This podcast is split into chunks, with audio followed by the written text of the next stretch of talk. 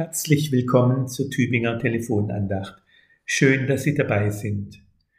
Die heutige Tageslosung rief mir einen Werbeclip wieder in Erinnerung, den ich in letzter Zeit mehrfach sah.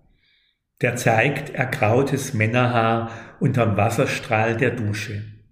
Kräftige Finger massieren ins feuchte Kopfhaar ein spezielles Shampoo ein, das, so die Botschaft des Filmchens, bei regelmäßiger Anwendung das Grau im Haar zurücktreten lässt.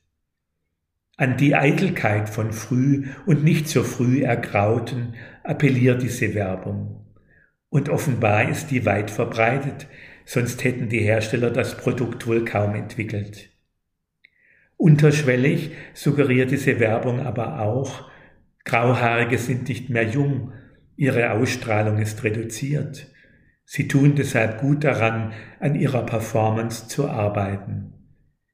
Im Denglisch der Kosmetikbranche ist dieses Shampoo eines von unzähligen sogenannten Anti-Aging-Produkten, mit denen in Drogerien und Apotheken aber Millionen umgesetzt werden. Sichtbar älter zu werden, das fürchten anscheinend immer mehr Frauen und Männer, ja schon junge Leute ab Mitte 20.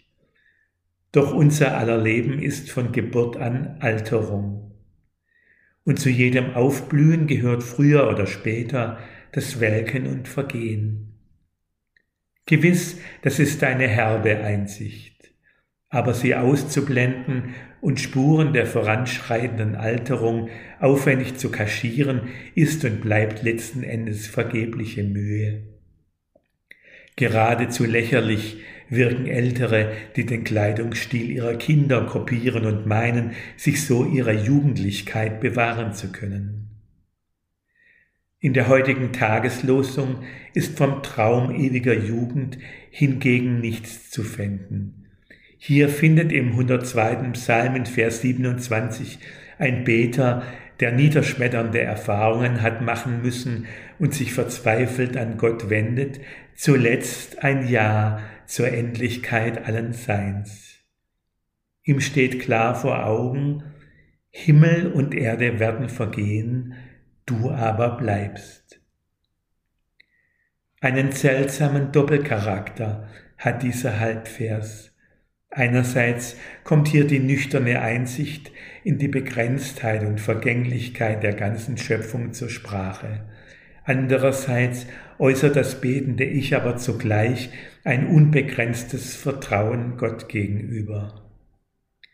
Im Koordinatensystem von Raum und Zeit kann er ihn sich nicht vorstellen, sondern nur als bleibend lebendigen und schöpferischen.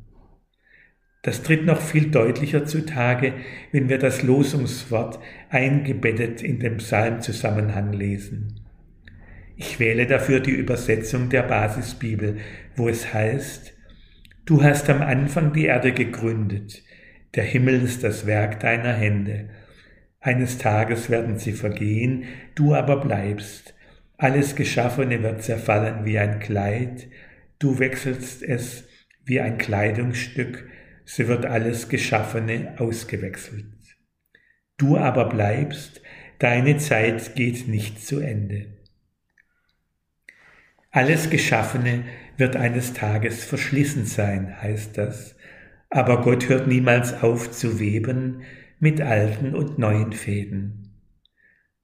Dass Gott Neues schaffen kann und will, wo wir am Ende sind, ist eine Botschaft, die auf seine Weise auch der Apostel Paulus weitergetragen hat in seinem ersten Brief an die Korinther, wo er im 15. Kapitel schreibt, wir werden aber alle verwandelt werden.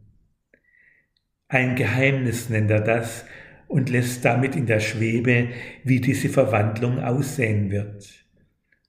Doch das ist es auch gar nicht, was er den Lesern seines Briefes nahebringen will, sondern die Gewissheit, Gott ist und bleibt kreativ, auch mit dem Lebensfaden, den wir früher oder später loslassen müssen. Er spinnt ihn weiter und webt auch mit ihm kunstvoll Neues, Ungeahntes, Unvorstellbares.